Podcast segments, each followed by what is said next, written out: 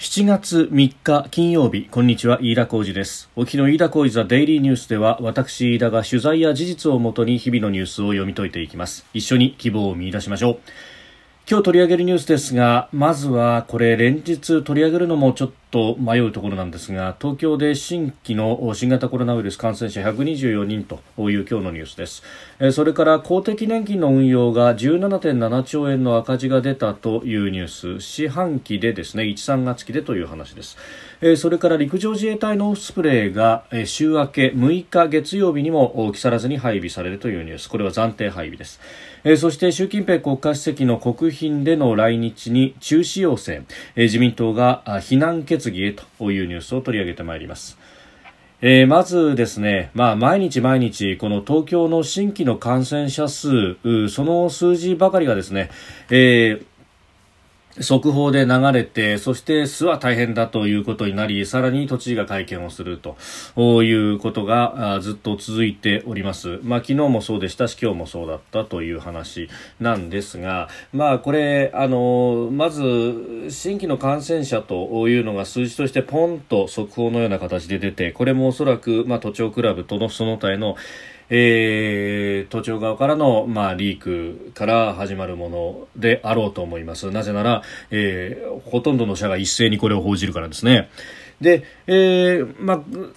その段階で、この中身、じゃあ100、今日でしたら124人ですが、えー、この中身というものが一体どういう人たちなのかということに関しては全くわ、えー、からないと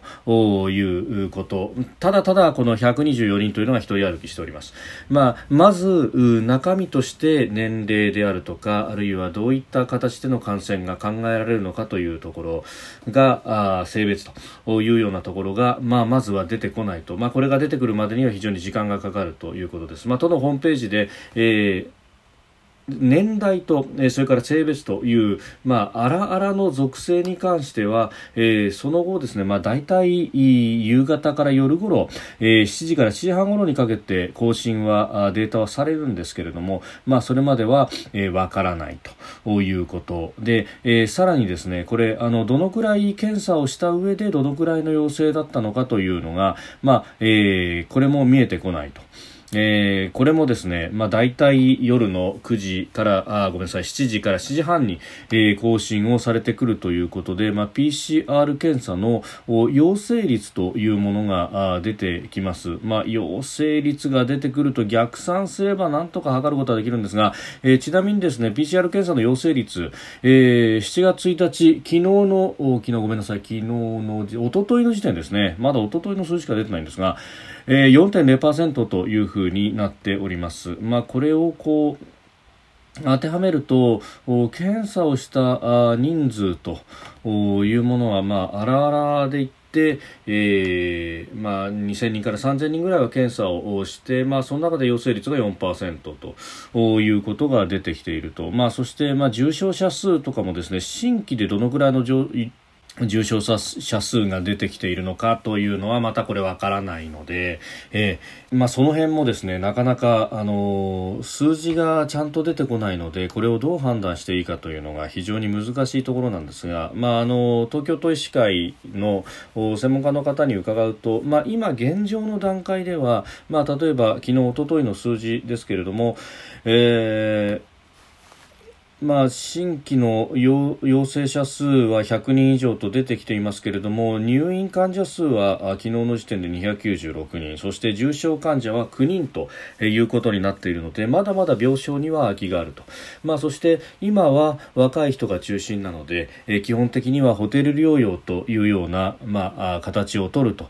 そうすると病床の負担圧迫というものはそれほど多くないので、えー、すぐさま医療崩壊につつながるというような数字ではないと。いうことが言えると思います。まあ、ただあのこの陽性者がどういったった形で、えー、陽性になってきたか感染をしたかというところの接触歴の不明というものが、まあ、大体ですね昨日の数字で47.5%、まあ、5割弱がわからないというところをずっと続けてますので、まあ、その辺も考えると決して油断はできないとでもっと言うと氷山の一角のような形でですね、えー、無症状の感染の方というのは、えー、いるんだろうということがわかるわけです。まあ、そうすると、まあ、密なところに近寄らないとかですねあるいは、えー、大声で、まあ、飛沫が飛ぶようなところにはあの長い時間滞在しないというようなあ対策を取るという新しい、まあ、生活様式といいましょうか、まあ、そういうものを地道に、まあ、やっていくしかないんだろうと。いうふうに思います。まあ、そういった意味では、えー、警戒はもちろん続けなきゃならないですけれども、今すぐ何か経済をぐっと縮めるというようなことは必要ないんだろうということが、えー、これがですね、まあ、数字で、えー、一つ一つを丹念に見ていくとこうやって結論付けることは、まあ、あらかたですけれども可能なんですが、えー、これをこう分かりやすい形で示すということで東京アラートも始まったはずなんですがそれもどっか行ってしまいましたし、まあ、その辺のこう情報の出し方せっかくですね分かりやすいホームページはあるんですけれども、まあ、その数字がなかなか更新されないということ、まあ、これはあの正確を期すために、まあ、夕方夜にならないとちゃんとした裏の取れた数字が上がってこないということもおそらくはあろうかと、えー、思うんですが、まああ警戒は続けなきゃいけないし、まあ、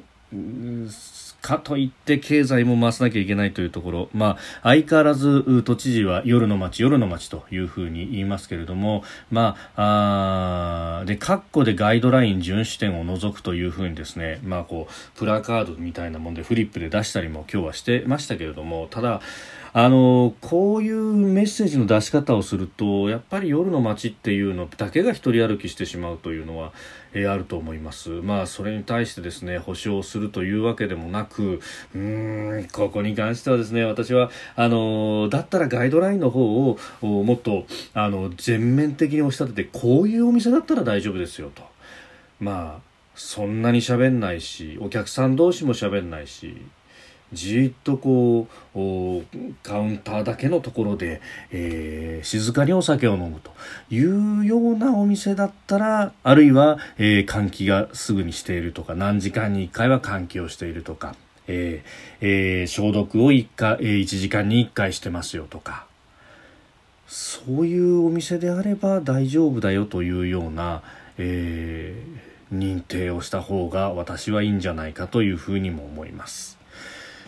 えー、そして続いてのニュースですが公的年金の運用についてです、えー、年金積立金管理運用独立行政法人 GPIF がですね、えー、今日2020年の1、3月期の運用損益が、えー、四半期として過去最大の17兆7072億円の赤字になったと発表しました。えー、これが大きな見出しを取っております。ひょっとすると明日の朝刊でもドーンと大きな見出しを取って、ほら年金が大変なことになっているというようなですね、えー、紙面を作ってくるところがあろうかと思いますが、えー、まずこれは四半期の数字であります。まあ、当然ながら1、3月期はこの特に、えー、1、3月期の後半ですが、えー、2月の後半から3月、えー、新型コロナウイルスの影響で確かに、えー、日経平均株価も一時期は1万6000円まで下がったということがありました。まあ、えー、海外の相場もそうであります。えー、そうすると、まあ、そういった持っている資産の含み損というものが出てきますんで、えー、半期、えー、四半期3ヶ月としては、えー、かなりへこんだ数字が出るであろうと。えー、3月31日時点の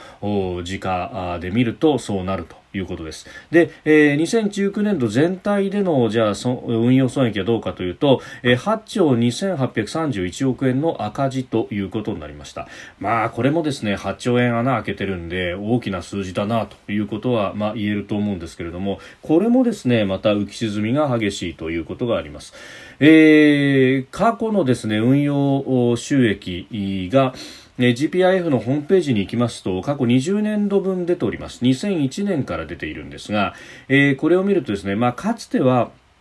国債による運用がほとんどということがありましたんで、あまり大きな利益も叩き出さない代わりに、えー、損もあまりしないということが続いておりました。で、えー、そんな、あまあ、ステディーなですね、運用の中で、えー、それでもリーマンショックがあった、あの、2008年度ですが、まあ、ここはマイナス9.3兆と、えー、収益率もマイナス7.57%というふうに、えー、へこんでおりました。まあ、それと比べるとですね、2019年度、確かにへこんでおります。マイナス8.3兆円、そして、収益率もマイナス5.20%と。いうことになりました。まあ、あのただ通期で見ますと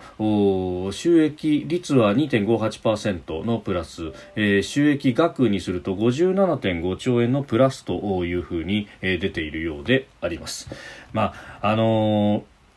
ーで年金の積立金の市場運用開始の2001年度からの運用資産額の推移を見ますと2001年度には38兆6000飛び14億円だったものが今はですね150兆6332億円と、まあ、あの下がりはしたんですけれどもそのぐらいになっていると。いうことも合わせて考える必要があるんじゃないかなと。まあ、しかもですね、この期間、えー年金の、じゃあ受給のバランスというもので見ると、えー、年金の給付をされるという人、まあ60、まあざっくり65歳以上の人口というのは増える、かなり増えてきているという一方で現役世代は減ってきている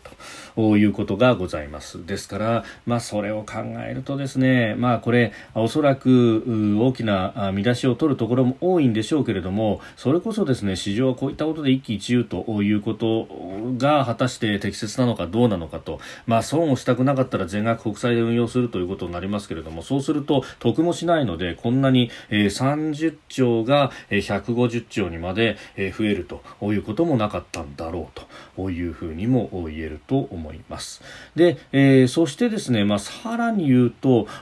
そうは言ってても、このじゃあ年金の運用で、えー、年金の積立金の運用の方でですね、えー、年金を全て回してるかといったら全くそんなことはなくて、基本的には、えー、今、現役世代が社会保険料として納めたものが、えー、そのまま横に回って、えー、年金受給者の原資になると。まあ、これを仕送り方式、付加方式というふうに言うんですが、えー、こうなっております。あの、年金のこの運用の収益から、えー、プラスするという繰り入れるという部分はあのそれほど全体のパーセンテージでいうと多くはないと、えー、ほとんどが年金保険料から、えー、入って出ていくということであります。まあそれを考えるとですね、まあ、あの今回この年金の積立金の運用というものは確かに、えー、年度で見ても8兆円余りの、えー、赤字が出たということ、えー、運用資産額が減ったということがありまして、まあ、これを見てですね、巣は、えー年金がまずいというようなことが言われるかもしれないんですけれどもそうではなくて、えー、実はあの本当に問題なのはむしろこの現役世代というものがあの今減りつつあると。でここをどうするんだというようなことが、まあ、問題意識として、えー、議論されている本当のところであります。で、えー、ここ現役世代をどうするかというところで、まあ、あの現役世代がより稼げるようになればですね、え、その分あの社会保険料も収入に応じて、えー、納付の額が増えるということで年金財政は落ち着いていくというのもあります。えー、それからあの現役世代を増やすという意味で、えー、女性の働き方、女性の活躍、そして、えー、さらに、えー、高齢者、えー、この方々が年金を受給する側ではなくて、むしろ社会保険料を払う側として、え、働いてくれると、年金の財政も安定してくるということ、まあ、その辺が実はあの一連の言われている働き方改革の元の元ということにもなっております。ただあのそうなってくると、まあ、社会的な構造が変わってくるのでいろいろなところに、まあ、日が、えー、歪みが出てくると、まあ、例えば女性の活躍っていうふうに言いますけれどもじゃあ保育園をどう確保するんだであるとか、まあ、あの女性がじゃああの仕事事と子育ての両立っていうふうに考えるけれどもそれは本当は男性が、えー、合わせて子育てをしない限りは、えー、女性の負担ばかりが増えてしまうじゃないかと。じゃあ男性の育児休暇の取得率はどうなんだと。今もまだ大しては多くはないと、えー、10%もいってないじゃないかと。いうことも議論にもなりますし、えー、それから、えー、高齢者の方々がより働くということになってくるとじゃあその健康維持をどうするんだという話にもなりますしまたあの役職定年というものがあってある一定の年齢までいったらそれ以上は、まあ、偉くなりませんよと。役員さん以外はと。偉くならないというような仕組みもありますがじゃあいきなり一平卒に戻った人がいきなり新卒だとか2年目3年目の若手と同じような仕事ができるのかというと、えー、そうではないと。で同じような仕事をしているのにじゃあ給与水準はどうなのと、まあ、今までのね、えー、積み上がりがあるから、えー、月給は高いと。でも同じような仕事じゃ、えー、それじゃあ僕らはあの若手は、えー、やるやる気をなくしてしまうと。いうようなこともあると、まあ、そうすると実は、えー、年功序列のこの賃金アップというものが、えー、今の時代に合うのかっていうことにもつながってくると、まあ、差は去りながらですねそうすると今まで積み上げてきた実績に応じてこれからあの若いうちは苦労してそして、えー、半ば作詞のような状態でも我慢をしてですねで、えー年を取ってから、えー、たくさんもらうということでペイをするという形の一連の人生設計ができていたにもかかわらずそれがあの最後の最後になって果たされないということはこれは不正義じゃないかと、まあ、これはあのベテランの人からしたら当然そういうこう考えにもなりますよね、まあ、あのその辺もどう整合をつけていくのかと、まあ、一足飛びにですね、えー、全てじゃ成果報酬でっていうようなことにもできるのかというとそこはまた社会不安を呼ぶと。ええー、ことほどさように議論することはたくさんあるとただ赤字だからけしからんというだけではこれをきっかけにしていろんな議論ができるのにあまりにもったいないじゃないかと。いうことも思います。ですから、えー、細分化して深くですね、そして、えー、体系的なきちんとした議論が、えー、できていく。まあ今挙げた論点だけでもですね、一つ一つこう詰めていくと、まあこれ相当なものに、え、なりますし、また働き方ということでいくと、じゃあ今の中堅社員を、数字だとか疲弊している部分をどうしていくんだとかですね。え、えー、つかさつかさで、えー、いろいろな論点が出てくる問題だとも思います、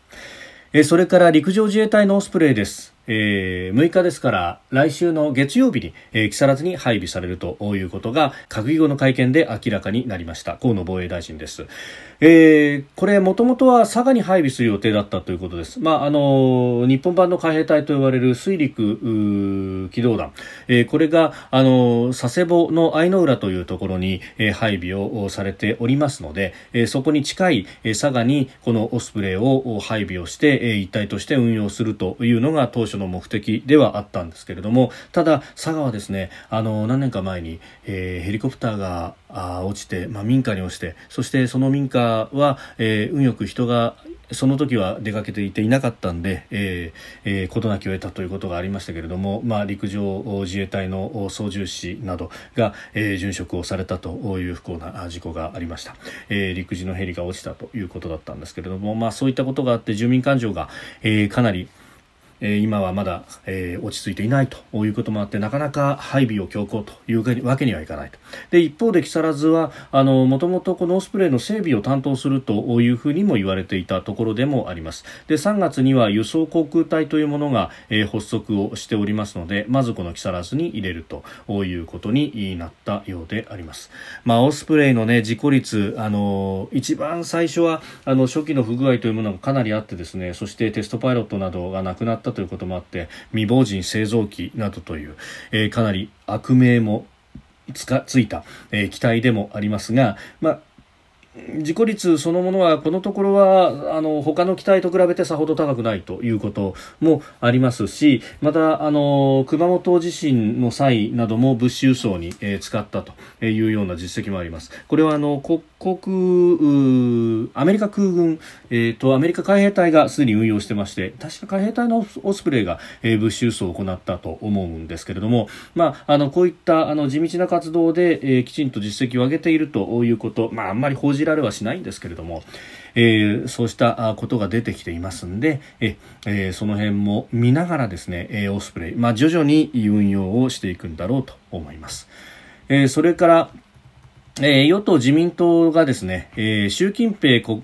家主席の国賓での来日の中止要請というものを出すという方針です。えー、また、香港の国家安全維持法に対しては自民党非難決議を出そうとしているということ。この自民党がまとめた非難決議の内容というのが今日分かってきました。産経新聞が大きく報じてますが、えー、この香港の国家安全維持法で、えー逮捕者が出ているということで、え重大で深刻な憂慮を表明と。で日本政府に対しては延期となっている習近平国家主席の国賓での来日の中止を求めたということです。この国賓での来日の中止というものが非常にミソでありまして、えー、公式実務賓客のような形でこう日本に来るという分にはまあ、あのそれそこまでを反対するものではないというふうにも伝えられております、まあ、国賓でということになると、えー、陛下主催の晩餐会があったりあるいは陛下との会見が予定されるという、まあ、一連の行事などもあります、まあ、そうすると国際的に、えー、今この香港のえー、国家安全維持法の制定によってかなり、えー、批判を受けている、まあ、それ以外にも南シナ海での横暴であったりとかインドとも角を突き合わせていることであったりとか東シナ海であったりとか台湾に対しての、えー、圧迫などなどなどさまざまな面で、えー、批判を浴びているこの中国に対して、えー、まるでですね誘い救いの手を差し伸べるような、えーで、それを国際政治の場において、陛下が政治利用されてしまう恐れがあるということですので、国賓での来日というものは反対だと。えー、まあ、あの、こうしたことは意味があるんだろうと思います。でもっと言いますと、中国はその、独特の国の構造をしているということがまあ言われていて、えー、なんといっても中国共産党が一番上にあってそれが政府であるとか軍であるとかメディアであるとかさまざまなものを指導するというふうになっております。えー、そうするとあの外務省から、えー正式に文書を出すとなると発出するのは外交部というところになって、まあ、これはあの政府国務院の中の1ポジションと、まあ、外交トップといっても中国の序列の中では200番目以内にいるかいないかぐらいになってしまいます。で一方で、えー、党から党へということで中国共産党に向けてということになるとそのトップは習近平氏ですし、えー、指導しているのはチャイナセブンと呼ばれる、えー、最高の乗務員の7人と。いうことになりますので、まあ、あのここで、えー、自民党から与党からメッセージを出すというのは二元外交にならなければ非常に有効なんだろうということがあります。まあ、日本は議員内閣制を取っていますから与党と政府というものは、えー、基本的に政策であったりとかは非常すり合わすと、えー、いうことで、えー、民意を反映させるというシステムを取っております。で、あのこの外交的なあのメッセージの発出に関しても事前から、えー、外務省であったりあるいはあ総理官邸であったりとかとかなりすり合わせを行っているということも聞いておりますので、まあ、その辺、えー、二重外交にならない形でですねきちんとしたメッセージが出るということは歓迎すべきであろうと思いますし、まあ、こういったことをですね、えー、続けていくというのが必要なんだろうと思います。えー、そしてもう一つ、あのー、香港の民主化運動からがですね、えー、亡命議会を検討しているとロイター通信が伝えております。まあ、すでに民主運動家の方々、国外に、香港の外に出たという人も、えー、いるというふうに聞いております。まあ、あの、そういった報道もされております。まあ、あの、その人たちがですね、の中で、えー、運動家のサイモン・チェン氏がロイターに対して亡命議会の創設の検討を明らかにしたということです。まあ、このサイモン・チェン氏はもともと香港にあるイギリス総領事館の元職員、えー、中国の秘密警察から拷問と尋問を受けたということを去年明らかにしておりました。まあ、あの確か深センか、まあ、広東省に出張に行ってで、えー、そこで、まあ、逮捕されたと。不法に拘束をされたということで、えー、ありました。まあ、この方、影の議会を作れば民主主義が中国政府の言いなりにならないという非常に明確なメッセージを送ることができると、えー、香港市民の考えを確実に反映した非公式の市民団体を結成したいというふうに表明をしているというところです。まあ、あの日本としてできることがどんなことがあるのかというのも一つ検討して言ってもいいんじゃないかと思います。まあ、あかつてはですね、えー、戦前はあのアジア各国の独立を目指す若者たちを日本が、えー、官民、えー、挙げて暗にように、えー、かなりバックアップをしたということが歴史的な事実としてあります、インドのラスビハリホースであるとかあるいは、えー、孫文、えー、それから金玉金いう方々、高優位とかですね、まあ様々な方々、えー、それから確かホセリサールもだと思いますね、えー、ホセリサール博士のこの検証像というものが、え日比谷公園にもあったりします。実は、えー、歴史上日本はそうした、えー、普遍的な価値と、えー、民族自決というものを支援してきたという事実もあるわけです。そうした魂がまあ今も日本の中にあるというふうにも信じたいと思います。飯田浩司ザデイリーニュース月曜から金曜の夕方ポッドキャストで配信していきます。番組ニュースに対してのご意見感想飯田 TDN アットマーク gmail.com までお送りください。飯田浩司ザデイリーニュースまた明日もぜひお聞きください。以上飯田浩司でした。